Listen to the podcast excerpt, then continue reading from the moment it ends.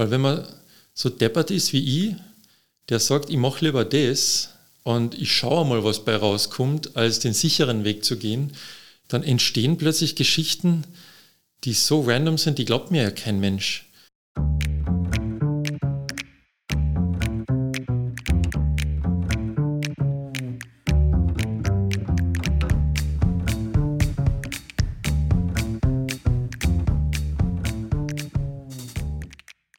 Herzlich willkommen zu einer neuen Folge des Mutmacherinnen-Podcasts.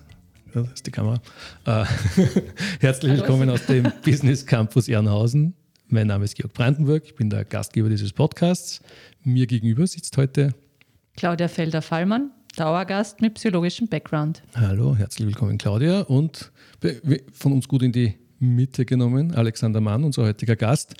Ähm, für die Kärntner, die können jetzt schnell noch was erledigen, weil die Vorstellung von Alexander Mann ist wahrscheinlich fast überflüssig. In Kärnten ein sehr, sehr bekannter Mensch, vor allem auch in der Startup-Szene, in der Unternehmerszene. Ähm, lieber Alex, ich weiß nicht, wo ich anfangen soll, außer du bist Mitgründer, eigentlich der Motor hinter Startup Carinthia, hätte ich jetzt einmal gesagt, mit dem ich mit dir gemeinsam gegründet habe, diesen Verein. Du bist vielfacher Gründer und Unternehmer. Wie viele Gewerbescheine? Vier Stück, glaube ich. Mhm. Ähm, reiche Erfahrung als Unternehmer, aber ich bitte dich trotzdem, dich noch ein bisschen selbst vorzustellen, bevor ich noch mehr Blödsinn rede. Und dann bitte ich die Claudia, dass sie die klugen Fragen stellt und ich halte mich zurück. Okay. Herzlich willkommen. Wie viel Zeit habe ich für die Vorstellung? Ich könnte jetzt eine Stunde auch reden. Der Podcast sollte nicht länger als 20, 25 Minuten ja, dauern, lieber Alex. Vielleicht rauspicken, ein paar Punkte. Ähm, Kärnten geboren, äh, nach der Matura ist es mal zu viel geworden von der Kärntner Mentalität und ich wollte weit, weit weg und bin dann an der FH im Burgenland aufgenommen worden und habe mir gedacht, Weinregion, sehr weit weg von Kärnten, passt. War dann äh, acht Jahre im Burgenland draußen, habe dort auch meine erste Firma gegründet, bin durch Zufall dann wieder zurückgekommen und in diese Startup-Szene in Kärnten irgendwie reingerutscht das Bildgründerzentrum gab es ja damals schon, ähm, aber ich habe dann angefangen zum Arbeiten beim slowenischen Wirtschaftsverband in Klagenfurt und war zuständig für Interreg-Projekt, also ein grenzübergreifendes Projekt, wo wir die besten Geschäftsideen gesucht haben. Und ich hatte davor schon aus Wien die ganzen Kontakte zu dieser Startup-Szene, die damals gerade hochgekommen ist und durfte dann drei Jahre lang dieses Projekt betreuen mit ein paar anderen Projekten und bin da eigentlich in die tief reingerutscht in diese Startup-Szene in Kärnten und durfte die mit vielen anderen tollen Menschen mit aufbauen. Ähm, ja, habe dann eine Firma nach der anderen gegründet. Jeder braucht ein Hobby irgendwie. Und auf dem ganzen Weg so oft gescheitert, dass wir jetzt im Vorfeld schon ein bisschen diskutiert haben, welche Geschichte ich überhaupt erzählen soll. Es geht nämlich von bis. Ähm, und ja, und vor einem Jahr eben mit dir, Georg, äh, Startup Corinthia gegründet, aus diversesten Gründen. Und sehr, sehr erfolgreich, muss ich sagen. Wir sind jetzt bei 180 Mitgliedern und wir sind noch kein Jahr alt. Und ja, mehr dazu später im Gespräch, vermute ich. Jetzt kommt darauf an, welche Geschichte du uns erzählst. Und ich bin schon sehr gespannt, weil du hast jetzt schon ein paar äh, Stichworte im Vorfeld fallen lassen, was du erzählen könntest. Und äh, Alexander hat mir sogar äh, offen lassen, ich kann meine Geschichte aussuchen. Aber es sind ja alle Geschichten sehr spannend und deswegen auch die Einladung. Du kommst einfach öfter und erzählst uns dann so im Laufe der nächsten Jahre einige der Fuck-Ups, die dir schon mal untergekommen sind. Können wir gern machen. Und welches, welche Geschichte möchtest du heute erzählen? Ja, ist jetzt echt schwierig auszusuchen, weil ich schon so oft auf Fuck-Up-Nights war und so viele Vorträge gehalten habe. Ähm, Vielleicht gehen wir mal in die Tiefe rein vom, vom Werdegang, weil ich habe ja im Burgenland dann internationale Wirtschaftsbeziehungen studiert, mit mhm. Vertrieb in, also mit Vertiefung in Vertriebs- und Verkaufsmanagement. Äh, Schwerpunkt Südosteuropa. Ähm, war dann auch ein Jahr in Kroatien unten zur Freude meines Vaters äh, bei der Hypo Alpe Adria Bank angefangen. Er kommt aus dem Bankensektor mhm. und hatte dann ein Bore-out. Ähm, gesagt, nie im Leben gehe ich zu einer Bank arbeiten. Mhm. Äh, bin dann wieder zurückgekommen und eigentlich. Ein, ein Bore-out, das müssen wir vielleicht jetzt erklären, das kennt vielleicht nicht jeder. Na, da waren mehrere Faktoren, die da zusammengekommen sind. Der Vorstands- oder das Vorstandsmitglied, das mich und einen Studienkollegen angestellt hat für das Praktikum unten für ein halbes Jahr, ähm, wir sind da hingekommen am 1. Oktober und gesagt, wir sind jetzt da. Und der so, oh ja, na, reden wir morgen, lest mal ein paar Prospekte durch. Äh, am nächsten Tag wieder in die Firma rein, so, was können wir jetzt tun? Und stellt sich heraus, dass der den Job gekündigt hat. Und plötzlich hatten wir niemanden mehr, der für uns zuständig war. Wir haben dann den halben Vorstand durchtelefoniert, was können wir denn tun? Und keiner hat irgendwie was gehabt und wir sind dann tatsächlich fünf Monate ja. in einem 100 Quadratmeter Büro im obersten Stock gesessen mit toller Aussicht über Zagreb. Äh, haben von Fußball über Frisbee alle möglichen Sportarten durch. Ich habe, glaube ich, immer in noch Büro. in dem Büro, habe, glaube ich, immer noch ein paar Rekorde bei Online-Games. Ähm, aber es hat dahingehend, also wir haben da unsere Bachelorarbeit im Grunde geschrieben. Mhm. Äh, also die Zeit total produktiv und gut genutzt. Ja, das Beste, was wir genutzt haben, war, wir haben uns mit den Putzfrauen angefreundet und die mhm. sind dann jeden Tag um 16 Uhr, also in die Hypoalbadre-Gebäude in Kroatien unten ist ein riesen Komplex und am Ende waren wirklich so 15 bis 20 Putzfrauen bei uns in der Firma, also im Büro drinnen, weil wir halt immer Kekse eingekauft haben und haben uns dann einfach mit denen unterhalten, weil unser Ziel war es ja eigentlich Kroatisch zu lernen. Und dann haben wir uns immer so eine halbe Stunde mit den Putzfrauen drüben auf Kroatisch unterhalten. Mhm. Und es war ganz befruchtend, sage ich mal. Und wir haben da schnell einen Freundeskreis aufgebaut, weil die Putzfrauen natürlich viele Söhne und Töchter haben. Und mit denen haben wir uns dann einfach verabredet und sind dann nach der Arbeit mit denen fortgegangen und haben Sachen gemacht in, in Zagreb. Mhm. Und das war eine richtig, richtig lustige Zeit. Also nicht produktiv, jetzt für die Firma muss ich sagen. Es war, es war schon sehr spannend. Wir haben schon Einblick gekriegt und haben schon die Bachelorarbeit auf dieses Bankenthema ausgerichtet. Ähm, aber ja, möchte ich nicht missen, die Zeit. Und wir haben da viele gute Freunde, die ich jetzt noch habe, kennengelernt damals. Mhm. Ja, und was ich hinaus wollte, war eigentlich Wirtschaft studiert und mache jetzt im Grunde komplett was anderes. Also es hat schon viel geholfen, diesen, diesen BWL-Background zu haben. Einfach von der Denke her, wenn man Entscheidungen trifft. Ähm, ich habe dann gleich nach dem Studium äh, Unternehmensberatung gegründet. Und das war ganz komisch, weil ich habe damals schon ein riesen Netzwerk aufgebaut. Also ich habe schon während dem Studium fast alle Studentenpartys dort vor Ort organisiert und kannte dann jeden. Und nach dem Studium war ich dann fertig und die ganzen Studienkollegen haben dann Vorstandsassistent bei Strabag, Bohr, you name it, die großen Firmen alle gearbeitet. Ähm, und ich habe gesagt, nein, ich mache mich jetzt selbstständig ist auch vielleicht eine kleine Fuck-up-Geschichte. Ähm, Bachelor fertig gemacht, habe mich dann beworben für den Master, habe dann alle Unterlagen eingereicht für die Bewerbung und es sollte ja Bewerbungsgespräche geben und in dem Sommer äh, einfach Kellnern gegangen und es meldet sich einfach keiner. Und irgendwann Ende August rufe ich in der FH an und sage, ja, was ist da jetzt los? Wann sind denn die Bewerbungsgespräche für das Masterstudium in Gang? Und die so, ja, die waren letzte Woche, wer sind sie überhaupt? Und ich oh. so, wie bitte? Ich habe alle Unterlagen der Frau so und so geschickt Ach ja, die Frau so und so, ja, na, die hat gekündigt und hat alle Unterlagen im Büro durch den Schredder gejagt. Sie sind leider nicht im System drin. Sie dürfen sich gerne nächstes Jahr wieder bewerben. Ähm, ja, und dann habe ich gesagt, na sicher nicht. Habe mich dann selbstständig gemacht. Also ich habe ein paar Jobs gemacht für ein paar, paar, Firmen, so Sommerjobs. Und eine Firma wollte dann plötzlich eine Rechnung haben.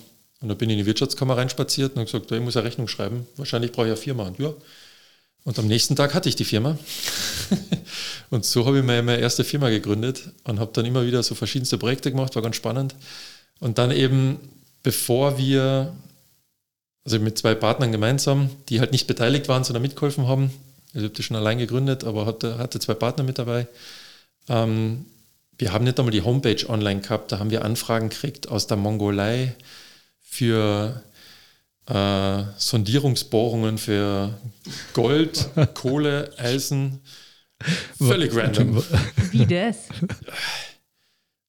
Ein Kollege von mir war durch seine Firma auf einer Messe in Deutschland, ich glaube in Hamburg oder irgendwo, und da ist irgendein Mongole auf ihn zukommen, der gesagt hat, sein bester Freund ist der Sohn vom Bergbauminister. Äh, und der hat die letzten Exploration Licenses überhaupt bekommen. Mhm. Und er mag keine Russen und er mag keine Chinesen und er wird das gerne an Europäer verkaufen. Äh, und wir haben jetzt eine Unternehmensberatung gegründet, wo wir eigentlich Vertriebssupport liefern wollten für Firmen aus Südosteuropa, die auf den österreichischen Markt kommen wollen. Mhm. Und hat einfach gefragt, das habe ich da. Und wir haben da Satellitenbilder gekriegt, das waren ja hunderte MBs. Und damals mit dem Internet vor 20 Jahren, das war lustig, die downzuladen. Äh, offiziell hatten wir die ja nie, weil die dürfen ja vom Ministerium nicht rausgegeben werden. Ah. Uh, jetzt spoiler ja ein bisschen. Sorry, Mongolei. Ja, es ist eh nichts zustande gekommen. Ähm, ist ja sicher verjährt. Es ist sicher schon verjährt. Aber das Lustige war, ich bin halt in Boxershorts in meiner Studentenbude auf der Terrasse gesessen und habe dann einfach noch einmal in äh, Fürst Alpin angerufen, ob die Eisenerz brauchen. Und darfst die halt einfach nicht scheißen. Ich habe mich von der Sekretärin durchstellen lassen bis zum Vorstandsvorsitzenden. Und die haben die durchgestellt? die haben mich tatsächlich durchgestellt. Wow, wie hast du das hingekriegt? Das ist ein kleiner Trick. Du gehst auf die Homepage und schaust da an, da gibt es immer die Jahresberichte, wer da zuständig ist für International Projects. Ja. Und wenn du dann die Sekretärin anrufst, fragst du nicht, ob du mit dem Herrn Dr. so und so reden darfst, sondern du verwendest den Vornamen. Darf ich mit dem Herbert reden? Kannst du mir mit dem Herbert durchstellen? Ja, kein Problem. Ah, ja. Weil nur Schlau. Familienmitglieder lassen sich mit Vornamen durchstellen. Und wenn man den Trick verwendet, kommt man relativ weit. Und er hatte den plötzlich auf der Leitung. Und der hat so gemeint, so nein, ähm, Föstalpine kauft kein Roherz ein, die kaufen das Rohstahl ein und das mhm. wird von einer Xtrata oder schlag mich tot, keine Ahnung, Riesenfirma, so Rio Tinto, das riesen Bergbaufirmen. Und da gab es halt irgendeine Firma in der Schweiz, wo sie ihr Rohstahl einkaufen. Und der hat halt gemeint, ja, ruf den doch mal an. Und ich so, ja, hast du eine Nummer von dem? Und der, ja, klar. Und hat mir dann die private Handynummer vom Vorstandsvorsitzenden von diesem Riesenkonzern in der Schweiz durchgegeben. Äh, und dann habe ich bei dem halt einfach angerufen. Und natürlich, wir waren ein Startup, wir haben gerade drei Monate vorher gegründet. Wir hatten keine Homepage. Da wirst du natürlich nicht so für voll genommen, weil das hat ein Volumen von, ich schlag mich dort 37 Millionen Euro gehabt damals. Ähm, und dann ist das halt weitergegangen. Dann haben wir die Mongolen angerufen und gesagt, ich glaube, wir kommen da nicht durch, weil es war nur ein Bergbauunternehmen aus der Türkei, die haben sich zurückgemeldet, alle anderen nicht. Und der hat gemeint, na, er tut nur Gold abbauen. Ich so, ja, Gold haben wir auch. Und dann haben wir. ähm, es war eine völlig spannende schräg, Zeit. Was, du denkst da nichts und bist halt so ein 19-, 20-Jähriger. Und parallel, während du da Verhandlungen führst, bist du schon auf der Audi-Homepage und stellst da dein neues Auto zusammen, weil du denkst, jetzt äh, ein halbes Jahr noch und dann sind wir Millionäre. Äh, mhm. Äh, es war auch ein riesen Fuck-up, dass wir eben auf die großen Projekte immer nur gegangen sind, statt eigentlich auf die realistischen, wo auch Geld bei rausschaut. Ja, aber natürlich mit 20 die Welt erobern, oder? Ist da nichts. Und, dann und wenn du dann mit so ein paar halt so richtig große Firmen in Kontakt bist, denke ich mal, das, also da, da schierst schon für Adrenalin, oder? Da kommt gleich das nächste geile Fuck-up. Ähm, also, Entschuldige. Dann haben wir den Mongolen nämlich angeschrieben und gesagt, du, ich glaube, das wird nichts, wir sind einfach zu klein für sowas. Äh, aber was braucht ihr sonst noch in der Mongolei? Und der so Schokolade. Ich so, was?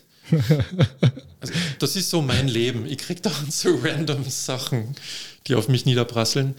Äh, na, stellt sich heraus, dass die aus, aus China und aus Russland eben Schokolade haben, weil die grenzen ja an die zwei Länder ja. mit der Mongolei und dass europäische Schokolade wie Milka oder Lindor oder sowas auf dem Schwarzmarkt zu horrenden Preisen verkauft wird. Das heißt, wer auch immer von euch einmal in die Mongolei fährt, nehmt Milka mit. Könnt ein gutes Geschäft mitmachen. Lauter super ähm, Learnings heute. ja, genau. Ich habe eine Reise mit und Milka. wir wieder jung und dumm wie wir sind, die großen Bösen, Mars, Unilever, die halt Schokolade herstellen in Europa, die sind halt böse, weil wir möchten ja die Welt verändern. Mhm. Mit denen reden wir jetzt gar nicht. Und haben dann die Firma Crash in Kroatien angeschrieben. Das ist Marktführer am Balkan unten, Crash Schokolade, wird es wahrscheinlich kennen, gibt es glaube ich jetzt in, im Spar jetzt auch schon. Mhm.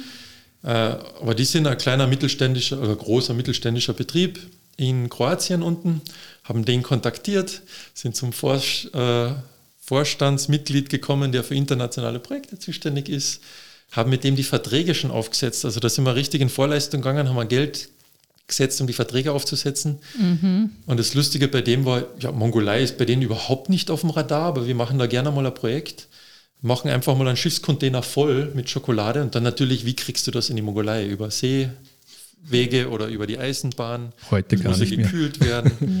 ja, ja. Ähm, ein weiter und, Weg. Und er hat gesagt, passt, wir, wir nehmen das Risiko äh, machen mit euch einmal Mongolei, testen das an, weil der zweitbeste Freund von dem Typen in der Mongolei ist Geschäftsführer von der größten Einzelhandelskette in der Mongolei. Da gibt es ah. anscheinend nur einen Supermarkt. Und der hat super Interesse dran und da haben wir Schokoladen ausgesucht mit so Sammelstickers drinnen für die Kinder und Top-Qualität und sie machen jetzt den Container voll und wir schicken das rüber und testen das einmal an. Weil sie planen ja, äh, mit in zwei Jahren auch auf den österreichischen Markt zu kommen.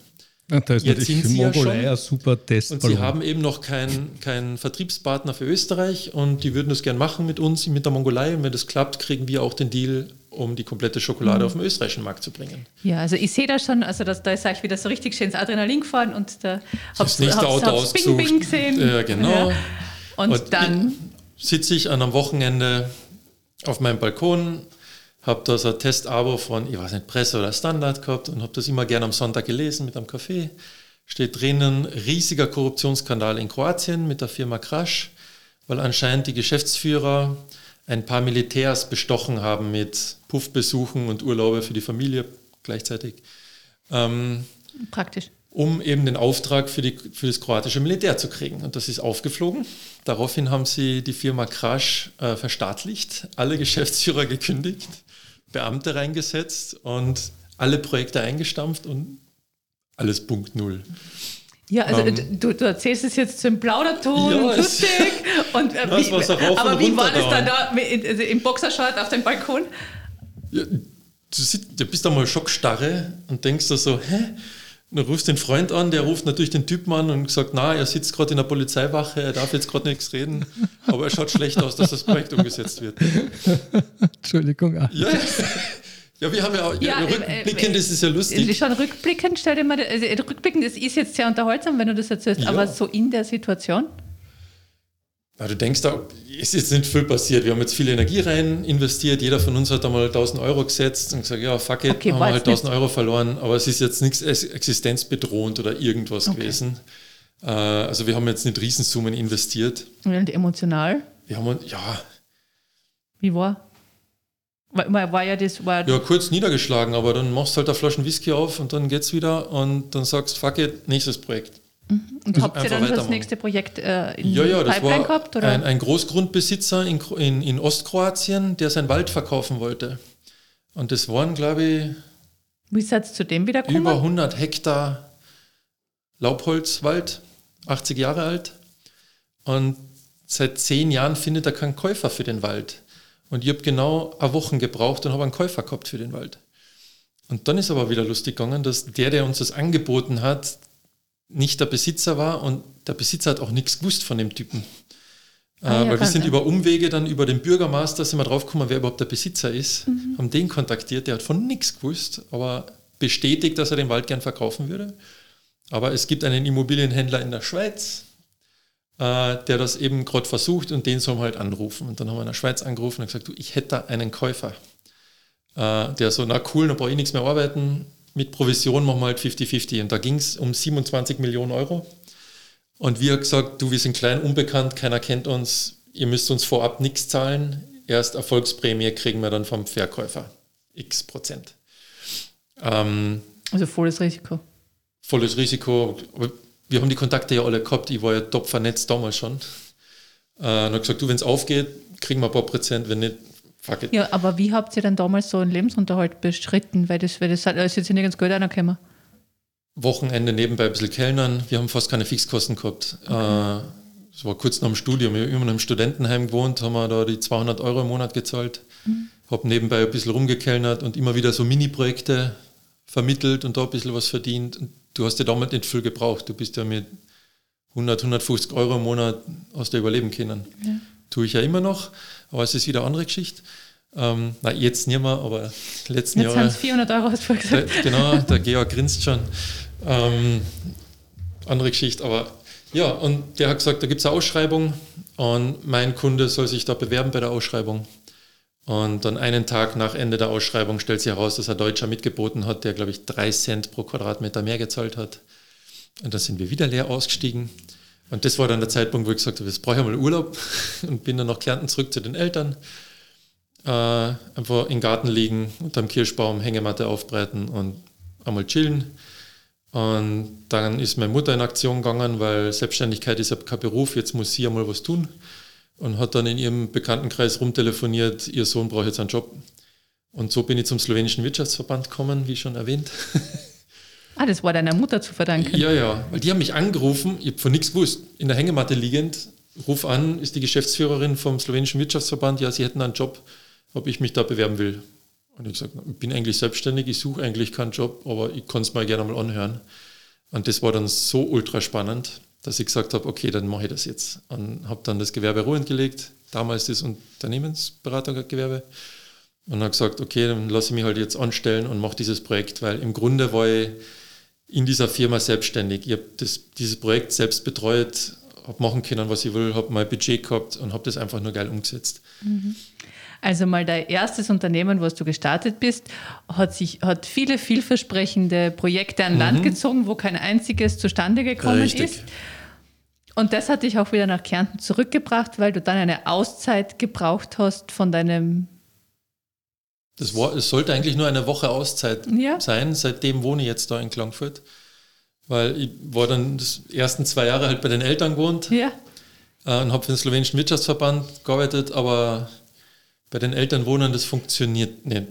Erstens einmal Internet, zweitens einmal gibt es da nur einen Fernseher und der Vater hat natürlich immer recht, was da geschaut wird am Abend. Und ich bin ja aus, aus dem Ludmersdorf. Und wenn du als 25-Jähriger Bock hast, mit Freunden irgendwo hinzugehen, du hast kein Auto und kommst dort nicht weg von diesem Haus, weil keine Busse mehr fahren am Abend, das ist einfach nicht gegangen. Und habe mir dann einfach eine Wohnung gesucht in Klangfurt und war dann acht Jahre in dieser kleinen, genialen Wohnung im Zentrum von Klangfurt. So mit Dachterrasse und alles perfekt gewesen. Und ja, man gedacht, was, was mache ich jetzt? Und habe dann zufällig über einen Stefan Oberhauser, der damals beim äh, Bildgründerzentrum noch gearbeitet hat, die Info kriegt, da gibt es einen Ideenwettbewerb, reicht doch irgendeine Idee ein. Ja, welche denn? Und ich hatte in der Wohnung, weil ich ja kein Geld gehabt habe, äh, einfach aus den Umzugskartons mir irgendwelche Hocker gebastelt. Und so ist es dazu gekommen, dass ich dann gesagt habe, dann reiche ich halt eine Business-Idee ein für Kartonmöbel. Und bumm, den zweiten Platz gemacht.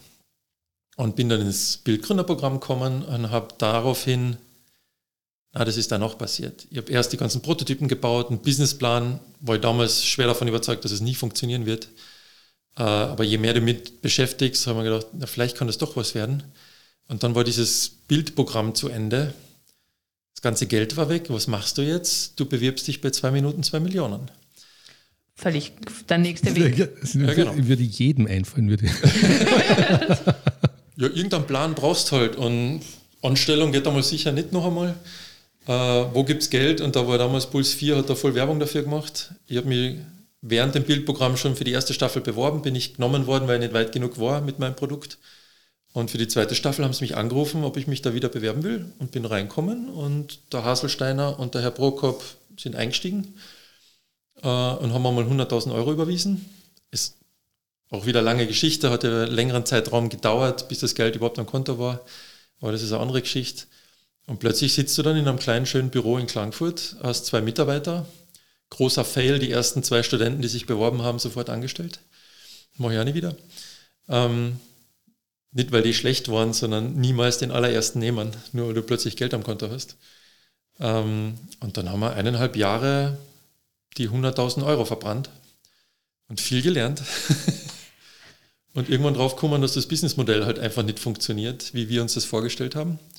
Dann haben die zwei Investoren nochmal nachgeschossen, jeder 10.000. Dann haben wir nochmal ein halbes Jahr weitergearbeitet.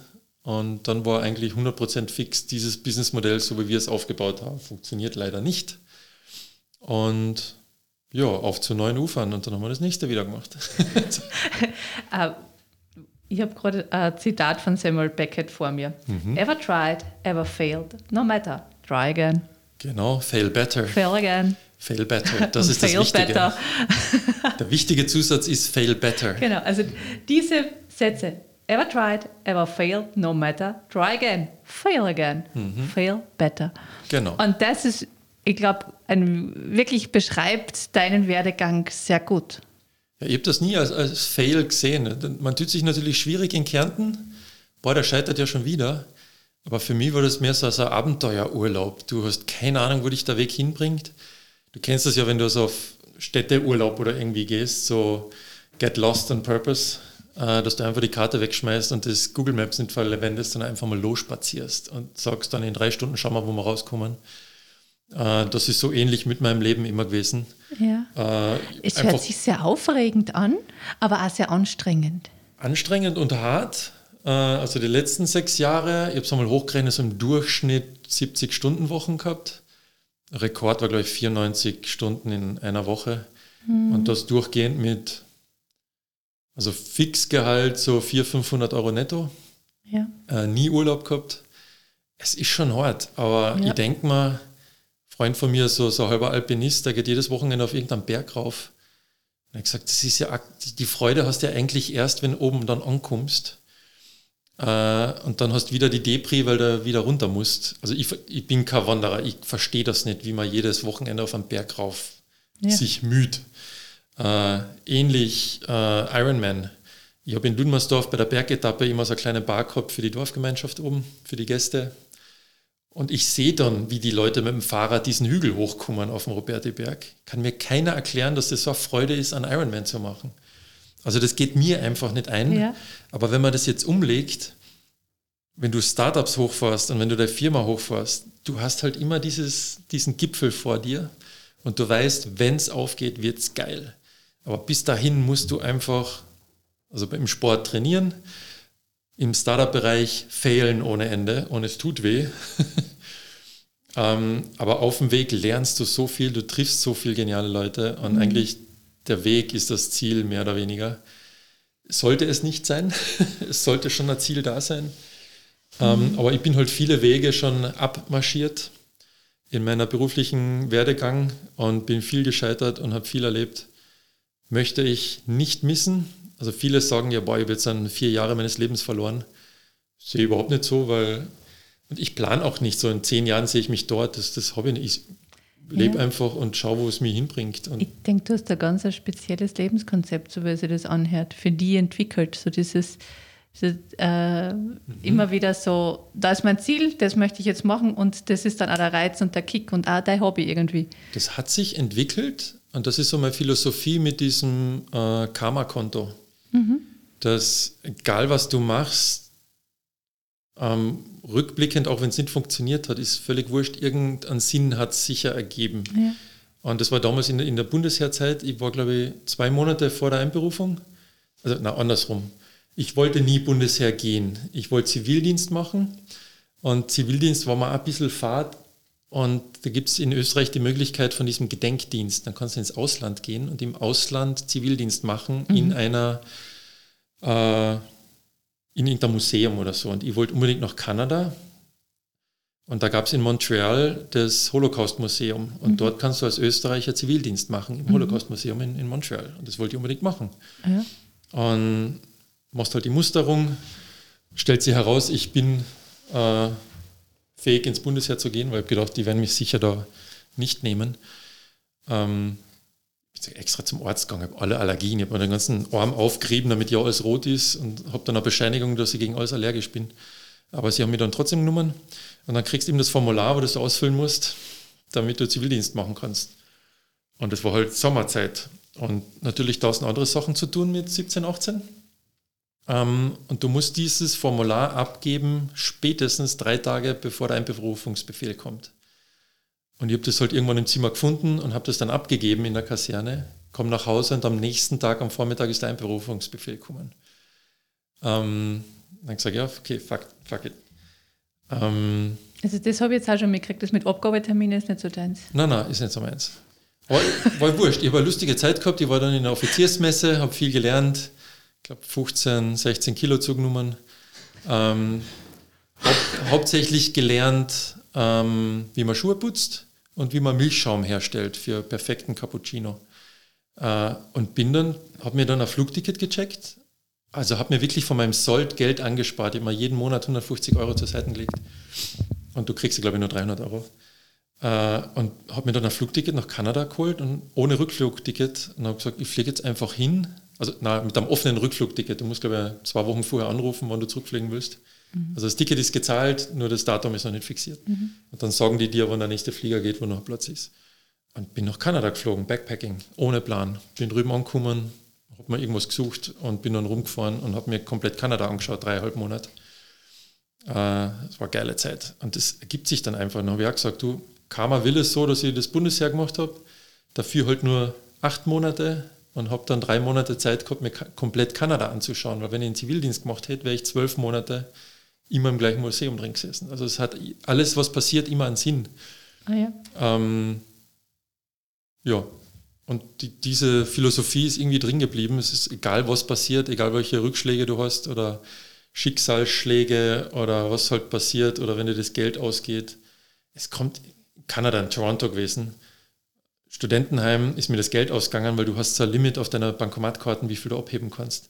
Und ich habe mir da dieses Monatsticket gerade gekauft für 150 Euro und dann ist sich die Bezahlung nicht mehr ausgegangen für Studentenheim und die wollten mich rausschmeißen.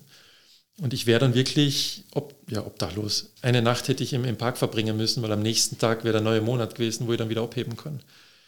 Und dann haben sie gesagt, ja, sie müssen mich raushauen, wenn ich nicht bezahlen kann. Und dann bin ich halt ins Zimmer rein und habe alles zusammengepackt und finde plötzlich im Rucksack ganz unten 20 Euro liegen.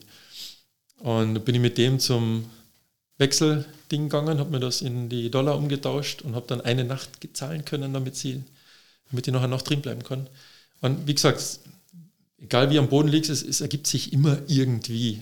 Und das war eben in dieser Startups-Zeit auch so. Da war das Investment noch nicht da, null Kohle am Konto, also massiv im Minus. Und dann habe ich wirklich mit 100 Euro im Monat für Lebensmittel und Fortgehen bin ich durchgekommen. Und das glaubt, also glauben wenige Leute, dass das überhaupt geht, aber es ist machbar. Und das ist so, da ruft die plötzlich so, scheiße, was ist jetzt morgen? Kühlschrank ist komplett leer, alles weggegessen. Ruft mir meine Mutter an, da bist ja stolz, willst ja nicht betteln. Äh, na, sie fahren jetzt an Urlaub, ob ich denn mal nach Hause fahren könnte, die Blumen gießen. Und wenn ich im Garten was finde, soll ich das halt mitnehmen. Und Äpfel sind auch schon reif und ich soll einfach mal heimfahren und einfach ein bisschen was mitnehmen. Ich so, cool, bin heimgegangen, habe dann Sachen mitgenommen und eine Woche später kommen meine Eltern heim und rufen die Polizei, weil sie gedacht haben, jemand ist eingebrochen im Haus, weil in der Speisekammer war alles weg.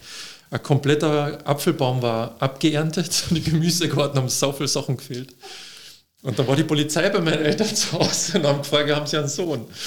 Und dann haben sie mich angerufen, meine Mutter so, du, Polizei steht gerade da, kann es sein, dass du Sachen mitgenommen hast? Und ich so, ja klar, hast du gesagt, ich kann Sachen mitnehmen. dann hat sich das halt aufgelöst. Also es hat sich immer irgendwie ergeben, dass man durchkommt. ähm.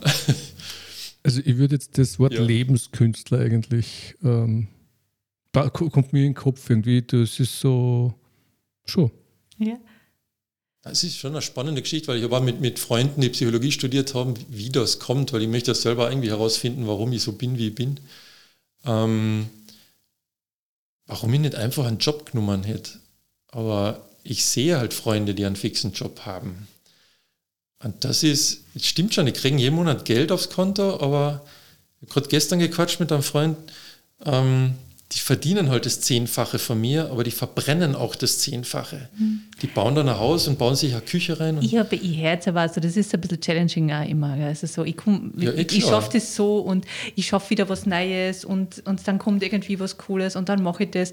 Also das, da ist der Reiz, das, das ist so wie ich vorher gemeint habe, also es ist so dein Hobby, auch, so, wie, so wie du selber gesagt hast. Andere gehen auf den Berg oder fahren ein Radl und ich habe meinen Nervenkitzel und mein Adrenalin in diesen Projekten und schaue mal, was kann ich da machen, was kann ich nicht machen und dann ich Kohle und dann gebe ich sie wieder aus, weil mir das wichtiger ist, dass ich dann eigentlich äh, was Cooles mache. Ich kann Geschichten erzählen, die anderen sind kannst, in einem Job. Du erzählst jetzt in einer halben Stunde eine Geschichte nach der anderen. Ja, ich weiß, wir könnten das noch ewig weitermachen. Also, ich wollte sagen, ob und du die Filmrechte vielleicht verkaufen kannst, weil ja, ich glaube, das also könnte ein ziemlich lustiger Coming-of-Age-Film werden. Ja, vielleicht, finde, vielleicht einmal so andenken, dass das niederzuschreiben. Also ich habe ja nie Corona gehabt und ich war nie im Lockdown. Ich war die komplette Corona-Zeit jeden Tag in der Firma. Mhm. Und ich habe mal gesagt, wenn es mir mal niederbrackt oder irgendwas und ich einmal im Krankenhaus im Bett liege und Zeit habe, vielleicht schreibe ich mal ein Buch, why not? Ja. Auf jeden Fall ist heute ein guter Anfang getan, weil du hast heute mhm. mal so den Anfang deiner Geschichte so umrissen bei uns und mit den vielen Fuck-Ups, die du am Anfang da Ich hoffe, es waren genug hast. dabei. Ja, absolut. ähm, Und ich bin mir sicher, wir hätten jetzt noch ein paar gefunden. Also oh, ja. Du hättest noch ein paar erzählt, weil ich habe so das Gefühl, so, das gehört einfach zu deinem Leben dazu. Äh, so, ja, fail better. Ja, fail better. Einfach den ja. Weg gehen und Geschichten sammeln und auch, aber auch immer reflektieren, wenn irgendwas nicht klappt, war es für mich immer wichtig, mich mir hinzusetzen und wirklich nachzudenken, wie ist es dazu gekommen. Und allein dadurch lernst du halt extrem viel. Mhm es ist ja nicht die Frage, was, einem, was man erlebt, sondern das, was man daraus macht.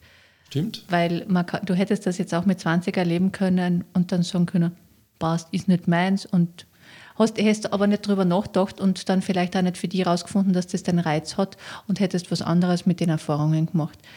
Äh, oder gar nichts eine, damit gemacht. Es ist schon ein inneres Einstellung, wie, wie man mit dem Leben, glaube ich, umgeht.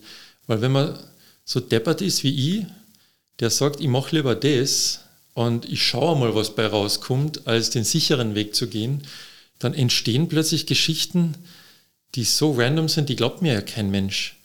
Äh, ich kriege eine Einladung, fliege nach Ägypten runter, treffe random mitten in Kairo einen Freund, den ich vor fünf Jahren kennengelernt habe, aus Jordanien. Und er sagt, hey, komm doch einfach nach Jordanien vorbei. Ähm, und ich so, ja, passt. Und habe den Flug umgebucht. Wer macht denn sowas? Sag mal an Kärntner, dass sowas random einfach macht. Ähm, Bin ich ich, ich glaube, die, die, Nationalität spielt weniger Rolle. Ja, stimmt. Also, das sagen, stimmt, stimmt schon. Wird mir wahrscheinlich auch nicht passieren. Ja. ja, aber das ist so ein Prozent, die das so machen. Ich so, ja, habe ja, nichts zum Verlieren, das sollen die warten in Kärnten und komme halt eine Woche später ja. und fliege jetzt nach Jordanien. Und drüben, der Freund stellt sich heraus, hat der auch so einen, einen Blogbeitrag, den er überträgt äh, und war halt dort als Gast geladen und am nächsten Tag kriege ich eine Einladung vom Königshaus, von der Königin persönlich, Na. sie zu besuchen. Und oh Gott. Wie? Das ist eine Geschichte also, für anderes wir Mal. Wir kommen jetzt also, von einer Geschichte zur anderen. Lieber Alexander. ja. Vielen herzlichen Dank für diese sehr, sehr persönlichen Einblicke in, dein, Danke für die Einladung. in deinen Weg. Und ich, äh, wie ich vorher schon gesagt habe, wenn du jetzt alles mit einem Lächeln erzählst, ist doch spürbar, dass du dann auch immer wieder äh, schwierigere Phasen gemacht hast, wo es dir nicht so gut gegangen ist, aber wo der Reiz dann immer überwogen ist. Und man einen riesen Freundeskreis hat, der einem immer dabei hilft auch. Ja. Äh, die halt meistens nicht verstehen, warum ich das mache, was ich mache.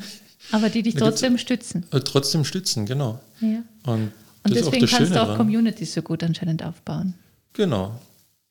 Ich sage, ich kann jetzt nur noch einladen von Startup Corinthia. Wir haben jetzt Office Hours. Und wir starten, glaube ich, mit 21. Oktober alle zwei Wochen. Und am Freitag treffen wir uns im Makerspace. Also wer mehr Geschichten von mir hören will, oder wer auch andere Informationen bekommen möchte. Genau. okay. Einfach zu die Office aber mal vorbeischauen bei uns. Gut. Okay, ja. herzlichen Dank, Alexander. Also ich habe auf jeden Fall herzlich gelacht. Ich hoffe auch für alle Zuhörerinnen und Zuhörer war das so unterhaltsam wie für mich. Entschuldigung, wenn ich zu viel gelacht haben sollte. Alles gut. Äh, liebe Claudia, alles gut? Willst du noch was sagen? Na, sind wir fertig. Wir Sehr gut. Fix und fertig. Ja, also dann herzlichen Dank, Alexander, für deine unterhaltsamen Geschichten. Ähm, und liebe Zuhörerinnen und Zuhörer und Zuseherinnen und Zuseher, danke fürs Dabeisein. Ähm, solltet ihr Geschichten erzählen wollen, müssen nicht alle so sein wie die von Alexander, äh, seid ihr herzlich eingeladen, mit uns Kontakt aufzunehmen. Wir freuen uns über Likes und ähnliche Unterstützungen für unsere Podcasts, für unsere YouTube-Videos. Danke fürs Dabeisein und bis zum nächsten Mal. Wiederhören, Wiedersehen. Danke für die Einladung. Ciao, ciao. Danke. Ciao.